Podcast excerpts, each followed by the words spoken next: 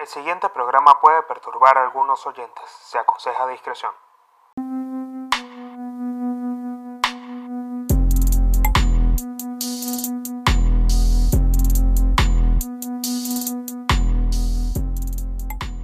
Bienvenidos una vez más a un nuevo episodio de Códigos de Honor con el Pablino. Les doy las gracias por estar escuchando un nuevo episodio. Les pido que se suscriban al canal y activen las notificaciones. Y si se encuentran en Spotify, Apple Podcast y las demás aplicaciones en las que está Códigos de Honor, denles seguir al podcast para que se actualicen todas las semanas cuando saco un nuevo episodio. Hoy es el episodio número 88. Me siento bastante contento a ustedes que, que cada vez que escuchan el podcast es, digamos, una moneda que se deposita a mi incentivo de seguir haciéndolo. Ustedes me dan ese empuje y, con sus mensajes y con todas las cosas que, bueno, que se comparten a través también de mi Instagram. Eh, siento que el feedback es positivo y el mensaje está llegando. De verdad, muchas gracias por escuchar eh, y elegir este podcast. La verdad es que para poder enfrentar este episodio, hago la promoción así rápido porque siento que, que, todo lo que, lo que ustedes están invirtiendo en este momento es parte de su tiempo libre.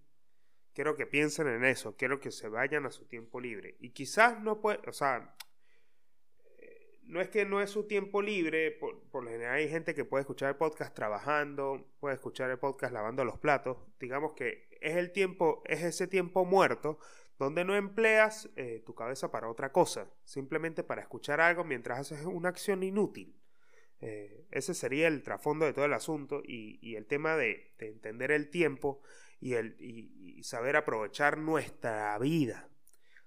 Para poder empezar este episodio yo tengo que hablar de específicamente qué es eso que nosotros definimos en este momento como vida.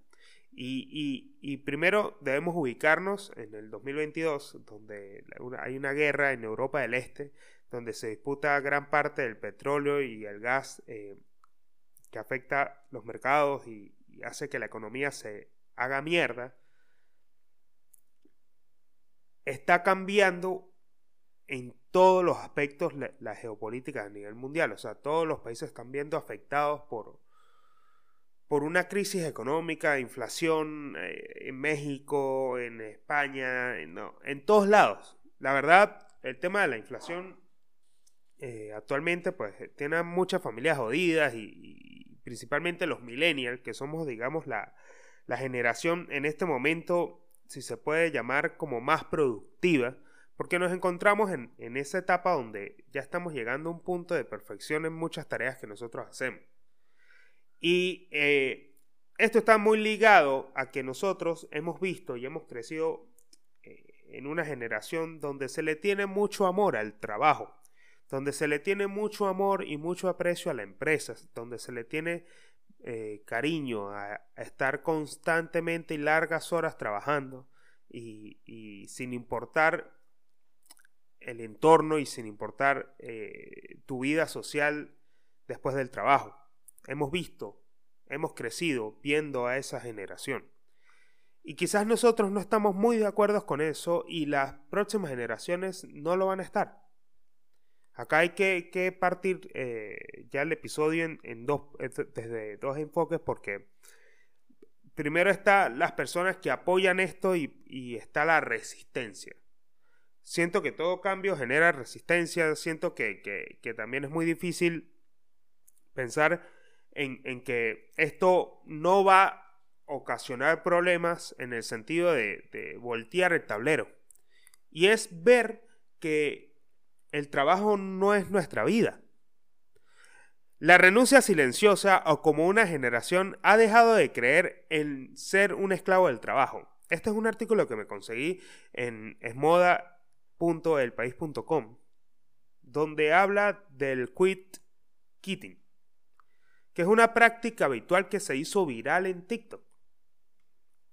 Perdón, voy a tomar agua.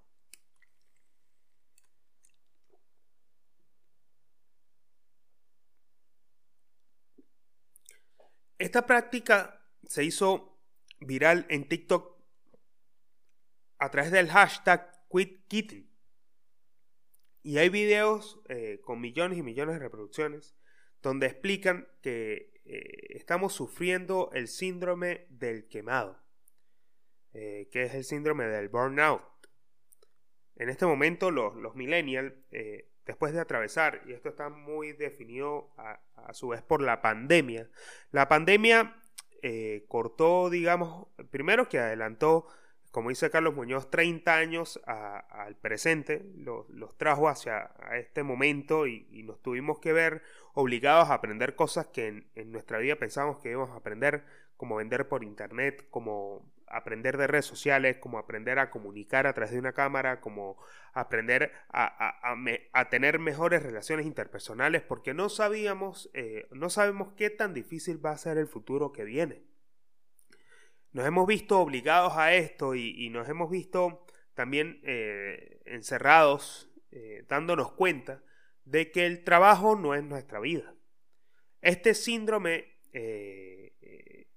del burnout te lleva a lo que hoy en día se conoce como la renuncia silenciosa. Y la renuncia silenciosa, eh, a ver, este es un episodio que, va muy ligado a, lo, que eh, lo que es la, profesión en sí, eh, tanto en con respecto a todas las áreas. Y, antes de empezar a, desarrollar el tema y, a leerles esta noticia que les traje para este episodio, tanto y también hay un, término en chino, en mandarín, que, que me encanta, que es el, el tan, tan pink en chino, que significa tomarse un descanso del trabajo. Antes de comenzar el episodio, lo que les voy a eh, comentar es que yo tengo un Patreon para las personas que están comenzando a escuchar el episodio, o es primera vez que lo escuchan. Eh, donde ustedes pueden conseguir en el link de biografía en Instagram, arroba el Pablino, eh, un enlace que los va a llevar al Patreon donde hay un servicio de asesoría legal que ofrezco todos los meses por tan solo 5 dólares. Si ustedes eh, quieren acceder a mi servicio de asesoría legal, recuerden que por tan solo 5 dólares lo, hacen a través de mi Patreon, en el link de mi biografía en Instagram. Ahora, comenzando ya con esto, el tema de la renuncia silenciosa me da, me, causa mucha impresión porque primero que, ya refleja que hemos, no, con el tema de la llegada de la pandemia y con, respecto a, todo lo que tiene que ver con, con la pandemia y demás, nos vimos atacados eh, en, el aspecto psicológico cuando nos relacionamos al trabajo. Y atacados porque es un agente externo que no conocemos. Es darnos cuenta de que, de que nos han acostumbrado, y esto tiene que ver mucho con, con, con la palabra que, que estoy buscando en este momento, tiene que ver mucho con PNL con programación neurolingüística. Porque la programación neurolingüística hace que, nosotros eh, no nos demos cuenta y vivamos como en un oasis que realmente eh, no tiene ningún sentido. Eh, es tal cual como el experimento de los monos, cuando se crea en el momento que, se está buscando dejar marcada o asentar una forma de vida y, lo que crea es un, un holograma de lo que no es la realidad. Nos vemos atravesados principalmente por, por la idea de que, de que, tenemos que trabajar y esforzarnos mucho más para, para llegar a mejores resultados y, y, que no vale la pena ningún logro sin esfuerzo.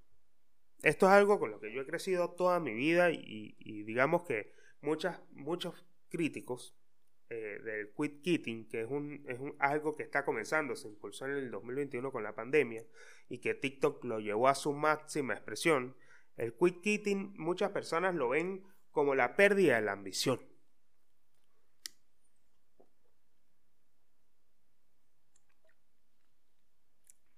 Y la pérdida de la ambición a su vez, termina siendo como un, como una frase muy fuerte para nuestra, para nuestra mente cuando nos, dicen eso.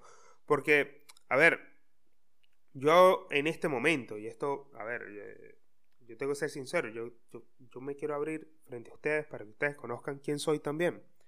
Yo ejerzo como abogado privado en una empresa y, y siento que, o sea, cuando yo comencé a ejercer, yo decía mucho que nunca iba a depender de horarios y, y estar sometido a algo. Pero después me di cuenta que el mundo y, y, el mundo empresarial que a mí me llamaba la atención estaba en grandes empresas. Y, y he, he, podido ingresar a algo para, para, poder ver cómo funciona este aparataje jurídico detrás de las empresas. Me hace pensar en que, por suerte, es un trabajo dinámico. Porque el, el, dinamismo de, del trabajo en sí me lleva a resolver problemas. Me lleva eh, a resolver problemas legales, tanto legales como municipales, de real estate. Eh, que, me hacen como tener una visión muy amplia de cómo funciona el, digamos, el aparataje para, para poder lograr cosas. Todo este mundo de los trámites que te permiten obtener permisos para poder lograr más cosas.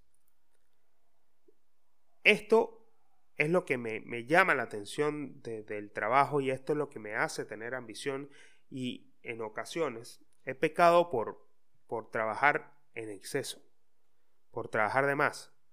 Y me he dado cuenta que, que, gran parte del día estoy trabajando y que por lo menos los fines de semana eh, me siento a grabar el podcast y yo me siento demasiado bien porque es algo que a mí me gusta hacer. Y yo siempre me hago la pregunta, y esto también se lo comparto para que ustedes, eh, sin importar lo que estén haciendo, también se hagan la pregunta, sea lo que sea que hagan, es, ¿qué pasaría si yo tuviese más tiempo para hacer esto? Y Tomando en cuenta que a muchas personas le parece absurdo el hecho de, yo poderme a grabar por lo menos un día entre semana, después de tanto trabajo que tengo, después de, un montón de cosas, eh, lo ven como sobrehumano, lo ven como, ok, está comprometido con el proyecto, porque me ha pasado que me lo dicen y, yo digo, es algo, yo, y voy siempre al, al pensamiento de que es algo en lo que tú te encuentras. Y esto, sin importar la profesión, siempre te vas a sentir eh, muy bien haciéndolo, como los médicos. Eh, yo, yo, por suerte, tengo referentes de médicos de mi familia y, y los médicos eh, claramente sienten pasión por su trabajo. Siempre vi que mi mamá trabajó demasiadas horas, demasiadas... Claro, que también rindieron su esfuerzo. Porque algo del, del, del, del quit quitting es que el, esfuerzo que, tienes para, para, poder lograr las cosas rinde sus frutos. O sea, no, no hay esfuerzo sin una compensación justa. Y lo que destacan los, jóvenes, y esto lo digo incluyéndome, dentro de este movimiento de quit quitting en, en TikTok, es que nosotros le remarcamos a la generación anterior de que tuvieron privilegio y que ellos crecieron en un mundo de esperanza y nosotros no. Nosotros nos hemos visto sometidos a inmensas horas de trabajo y esto es prácticamente lo que dice el artículo, que, que, que nos vemos sometidos a largas horas de trabajo sin obtener la posibilidad de que nosotros podamos comprarnos una casa en algún futuro. Y esto es una realidad que vemos tan latente porque en ningún país la generación que está en el medio, saliendo, digamos, de las universidades, no se, no se está consciente y es realista con respecto a lo que va a pasar, lo que está pasando en el mundo y lo que se puede desarrollar. y el panorama no es bueno. Entonces ellos prefieren disfrutar su vida con la idea de que es mejor eso que someterse a inmensas horas de trabajo que esto, estas son cosas que me, que me llaman mucho la atención porque Hunter Kaimi, con casi 800.000 seguidores en la red social de TikTok, un estadounidense de 22 años que explica en un video visto por más de 3 millones de personas por qué no está dispuesto a sacrificar su tiempo personal ni su salud mental por un trabajo que en lugar de considerársele un ser humano le está pagando el mínimo salario posible con el que ni siquiera puede imaginarse comprando una casa. Él y toda su cualificada generación cuenta, trabajan pensando en que podrán parar, eh, o sea, apenas pueden pensar eh, con que puedan llegar a pagar el alquiler a fin de mes. O sea, no, no encuentra sentido a la cultura del sobreesfuerzo no remunerado en el trabajo. Y el quick quitting eh, se basa prácticamente en no hacer cosas que sabes que no te las van a pagar. Los clásicos memes de, de ponerse la camiseta para que te paguen horas extra. O sea, todo el tema se reduce a, que el sobreesfuerzo y el amor o ponerse la camiseta por la empresa, según como lo ve esta generación que nace en TikTok a través de este movimiento, sencillamente lo que dice es no me jodas. Yo no voy a trabajar más por un menor sueldo o por ganar lo mismo, porque prefiero disfrutar de mi vida. Y en este momento yo, yo esto se los comparto. Claramente, si ustedes son personas que están buscando también ascender en, este camino empresarial, que, digamos que, es una carrera difícil, pero tiene sus recompensas, eh, sin duda. Y, de verdad que, se pueden llegar a buenos acuerdos, pero el tema de los buenos acuerdos eh, me hace pensar mucho en el libro de cómo romper la barrera del no, que me lleva a que para poder llegar a este tipo de acuerdos, o sea, esto es un tipo de acuerdo.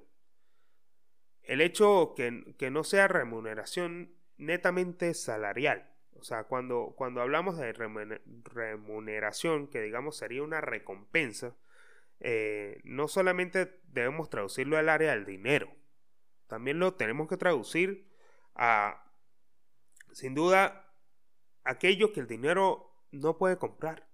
Y es estar tranquilo, estar en paz, eh, salir, o sea, tener más horas para tener tu vida, porque tu vida no es el trabajo.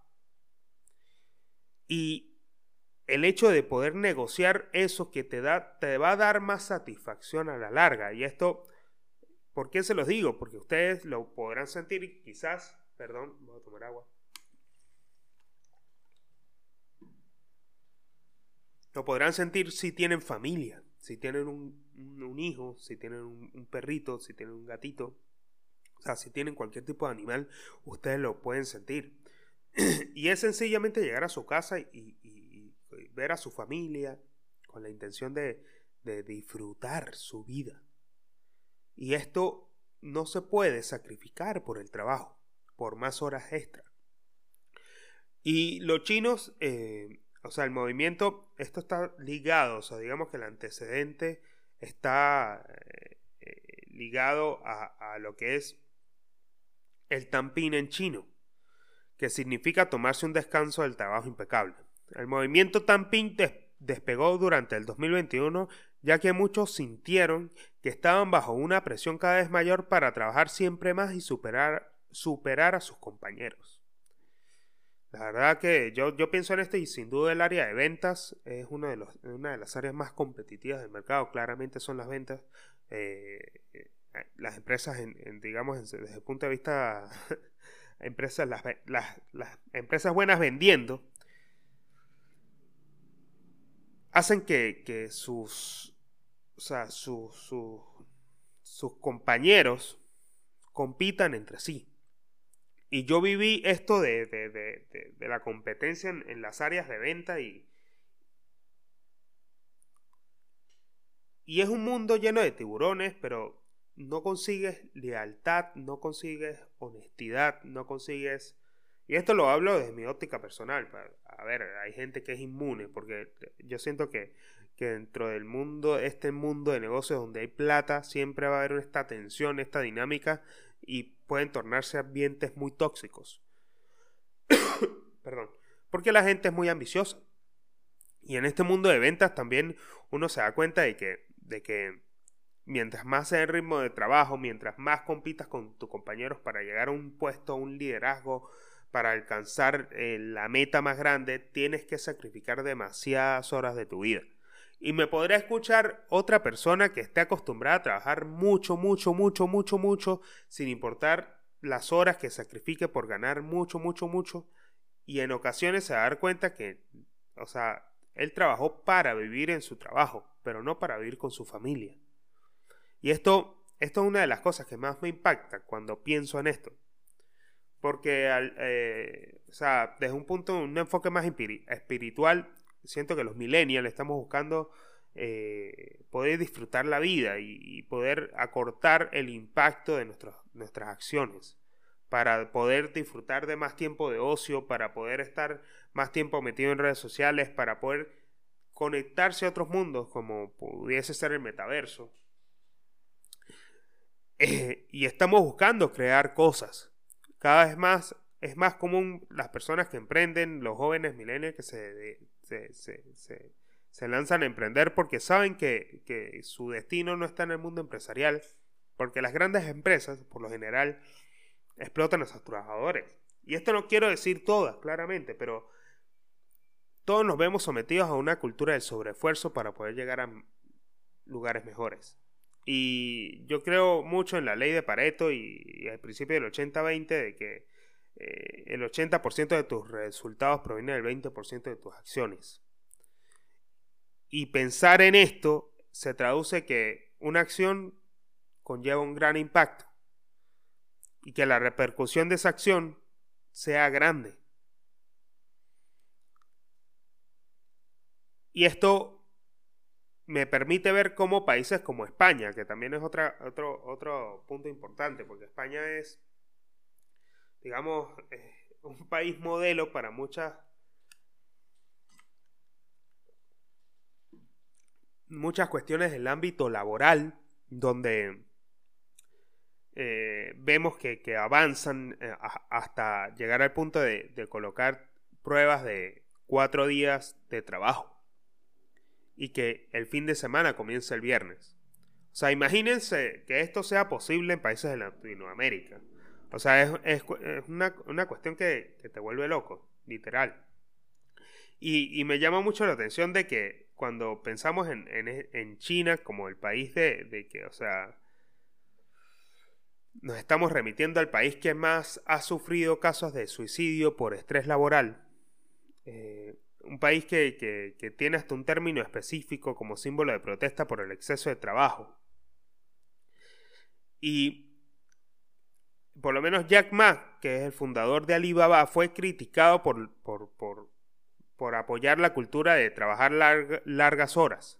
Los valores tradicionales de no poder ser el propietario de una casa y tener hijos sigue siendo muy importante en China. Sin embargo, muchas personas entre 20 y 30 años se preocupan de que nunca podrán lograr estas cosas.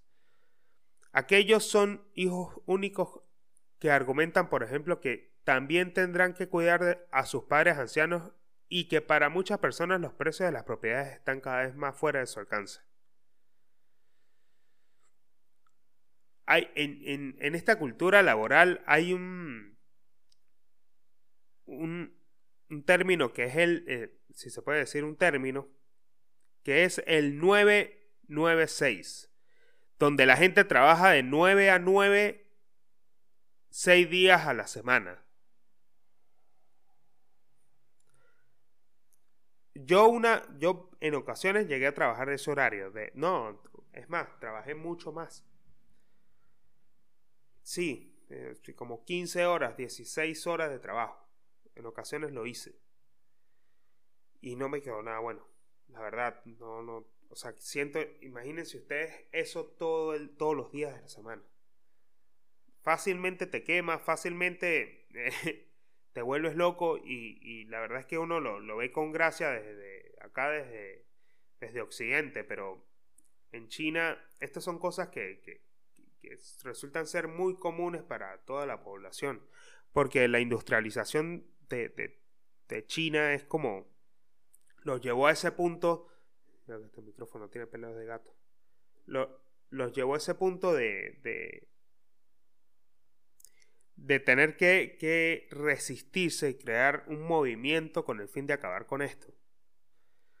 Y el término 996 sigue siendo uno de lo que se o sea, sigue siendo algo que se necesita para tener éxito profesionalmente. O sea, los jóvenes optan por no hacerlo. Es decir, esto es la clave del éxito empresarial en China. Trabajar de 9 a 9, 6 horas, 6 días a la semana. Esto sigue siendo, digamos, la práctica empresarial para tener éxito según los chinos. O sea, para el 2035, la OCDE pronostica que el 20% de la población en China tendrá más de 65 años, lo que ejercerá una mayor presión sobre los jóvenes para, para apoyar a las generaciones mayores. Claro, porque si todos son viejos, y eso es una, una vaina que me da risa, porque eso sí es real. O sea, si la mayoría de la población es vieja, claramente la generación del medio es la que tiene que mantenerlos. Y, obviamente que, está bien, porque digamos que de alguna forma son nuestros ancestros y son nuestras, eh, digamos, esta, esta parte que hay que mantener para, para poder como soltarlos y pasar a siguientes generaciones. Está bien, pero te llega a este punto donde la pandemia te agarra por el medio y te hace mierda y al mismo tiempo tienes que sobrellevar una cantidad de estrés laboral porque estás trabajando demasiadas horas.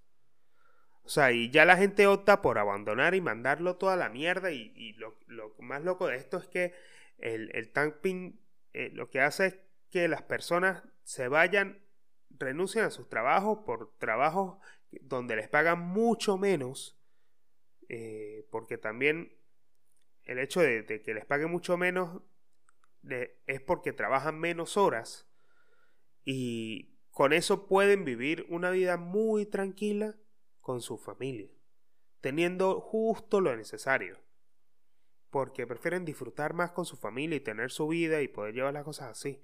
O sea, siento que a mí me encantan este tipo de movimientos porque, porque esto impulsa cambios generacionales y, digamos que estos cambios eh, tienen un impacto de desarrollo increíble porque lo que estamos intentando buscar, o sea, lo que estamos buscando es poder minimizar la cantidad de acciones que no tienen resultado. Estamos buscando concentrarnos más en hacer cosas específicas para obtener mayores resultados y eso lo podemos también ver en Bitcoin. Bitcoin eh, fue, digamos, la punta de lanza que impulsó esto. Porque al ver que con poco dinero podíamos hacer millones y millones y que muchas personas llegaron a ser, o sea, son millonarias gracias a esto, eh, nos dio la esperanza y, nos hizo replicar este modelo para muchos otros, muchas otras cosas. Como sucede con el tamping y como sucede también con el quit kitting. O sea, el quit kitting, ya pasando a la parte del quit kitting, que, digamos que, me deja loco porque en realidad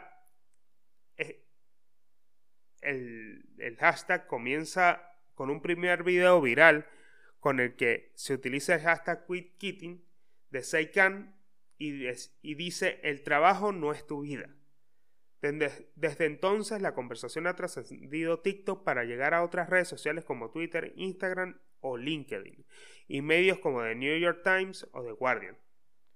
A estas alturas el concepto se ha definido y redefinido varias veces y aunque su significado no parece unánime, lo que queda claro es que la anti-ambición es un fenómeno en ascenso o como explica Jaime Rubio en la columna de opinión, cada vez más gente tiene claro que no va a heredar la empresa para la que trabaja.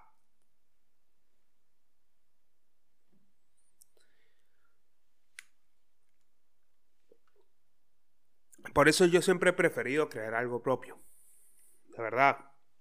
Es algo que, que, siempre como que tengo claro y me gusta verlo así. Y es el hecho de, crear algo propio, de poder dejar un legado. Y esto se lo comenté a un amigo y se, quedó loco porque me dice, o sea, el legado es el podcast. Y yo le dije, sí, el legado es el podcast porque eh, siento que, que, por lo menos, ya eh, tocando un poco el tema, temas anteriores del podcast, es que eh, lo que tú subes en internet quizás es difícil que si no pasa, no nos mata un cambio climático o pasa algo que, que, que nos extinga como humanidad y que nos haga perder todo, ya ustedes ya entendieron, pero es difícil que, que se borre y, siento que, poder dejar un mensaje, de poder dejar un, o sea, que la gente se remita a un lugar por la cantidad de contenido, siento que es un gran legado. Y tú no sabes qué impacto va a tener esto de acá al futuro. Y eso es eh, la pasión que uno siente por, por este tipo de proyectos. Y, y me mata que, que o sea, por suerte yo tengo, tengo tengo la, opción de poder hacerlo y sacar tiempo y poder organizarme porque no es fácil. Y yo siento más que, más que o cualquier otra cosa, es que los defensores de la renuncia silenciosa parecen estar de acuerdo en que el principio básico no es trabajar en exceso. El término no implica un cambio de vida definitivo, sino que se trata más bien de un cambio de actitud. Es decir, no consiste en abandonar el trabajo en sí, sino la idea de ir más allá, el espíritu de la gran resignación parece haber acabado con la creencia de que no vale lo que vale su trabajo. La verdad que, es muy loco pensar en eso y, también que, toman... Hay varias cosas del artículo que me llaman mucho, mucha atención porque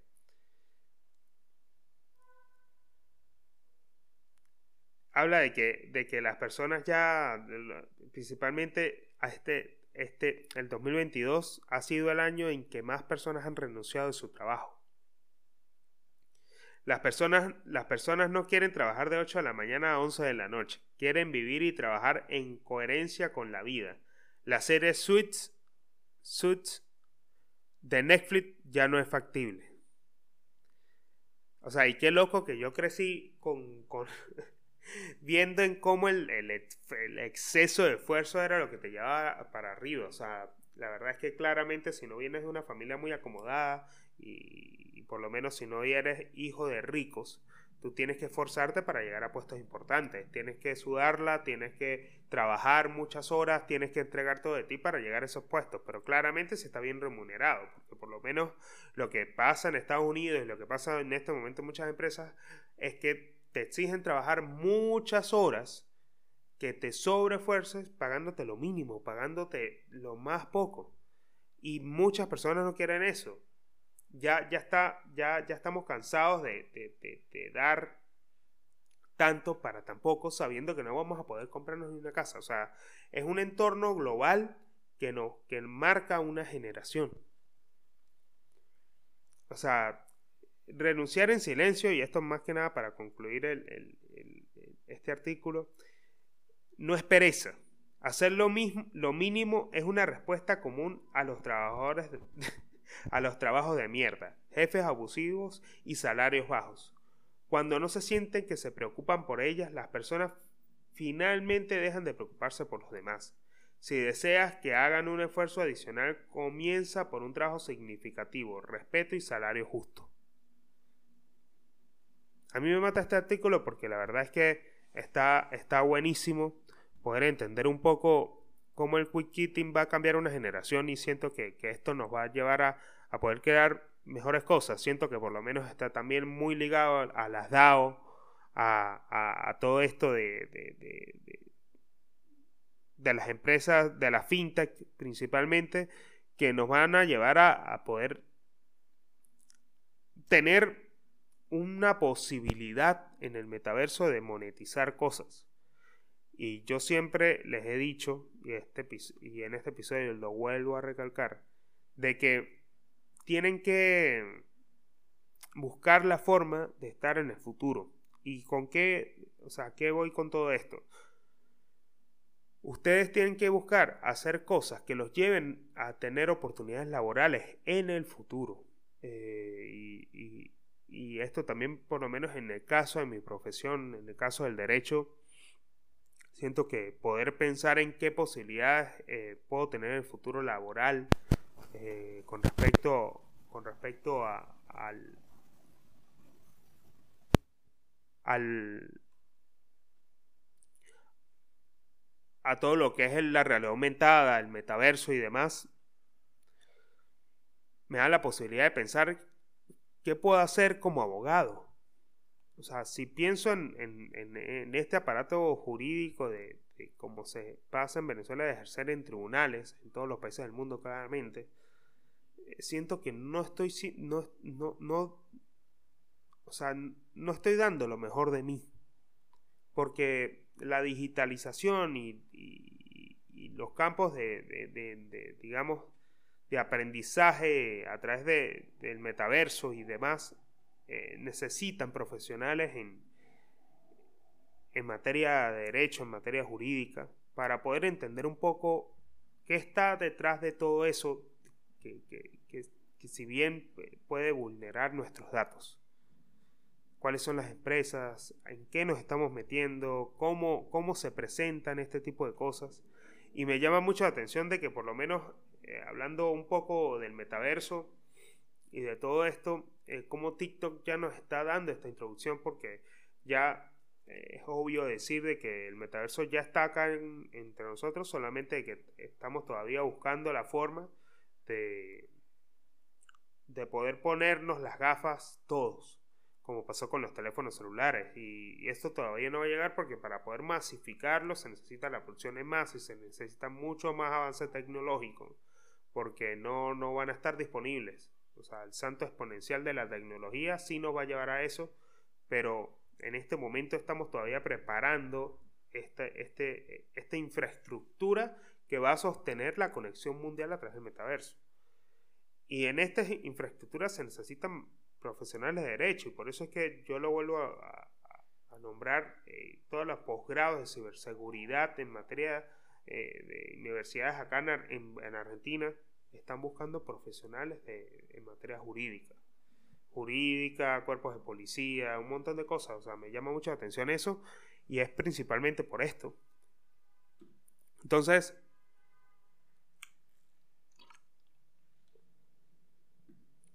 esto tiene que, que esto está muy relacionado a, a trabajar menos y, ganar más. También se necesita, para poder llegar a eso, si obviamente eh, quieres, pienso y soy partidario del hecho del esfuerzo, también está muy relacionado a que, que mejores tus habilidades y que busques aprender cosas que van a estar ahí. O sea, que muy pocas personas, que en este momento eh, muy pocas personas estén mirando.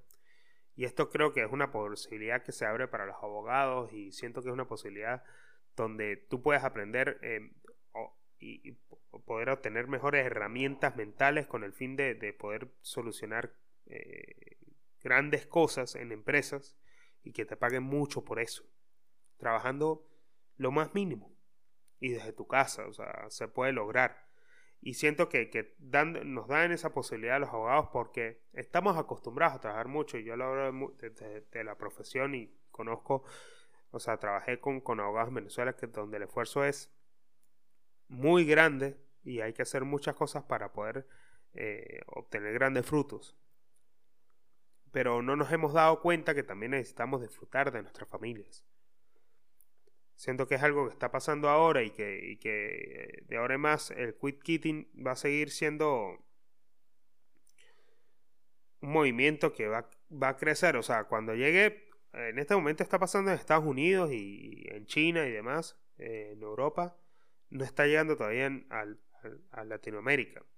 Y, eh, y, quizás es una práctica que ya viene pasando porque la gente no, no es huevona tampoco y ya están dejando de hacer eh, mucho esfuerzo por tan poco y, solamente hacen lo, o sea, ellos calculan cuánto van a hacer por lo que se les paga. Es lo que está haciendo la gente. Y también se habla mucho del quit firing, que es la, el despido silencioso. Donde te van degradando de puestos y te van poniendo, no nunca te aumentan el sueldo. Esto es una señal clara que yo creo que ustedes tengan en cuenta. Eh, que, donde si ustedes detectan esto, váyanse.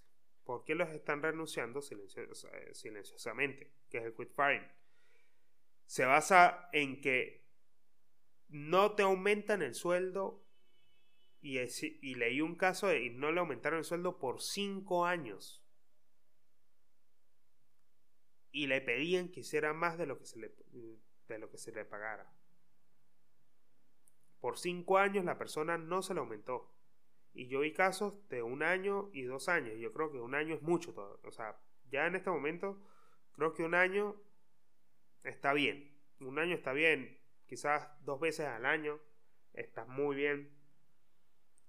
Eh, pero, pero menos de eso, no siento que, hay que tenerlo muy claro y cuando, cuando se comienza una, relación laboral tienes que tenerlo muy, muy claro porque esto pasa mucho, donde te engañan por diciendo que trabajas, vas a trabajar poco, pero resultas trabajando mucho más horas y nunca te aumentan. Eh, pasa mucho. Ese tipo de engaño de muchas empresas lo hacen. Entonces tienen que tener en claro todos estos conceptos, ustedes tienen que tener en claro todos estos conceptos con el fin de que puedan aplicarlos en su día a día. Conocer de esto también te da posibilidad de que si te está pasando una situación donde estás trabajando muchas horas a la semana y estás muy quemado y te pagan muy poco, tienes que buscar aprender a negociar con tus jefes. Y si no, vete de ahí y busca un mejor trabajo.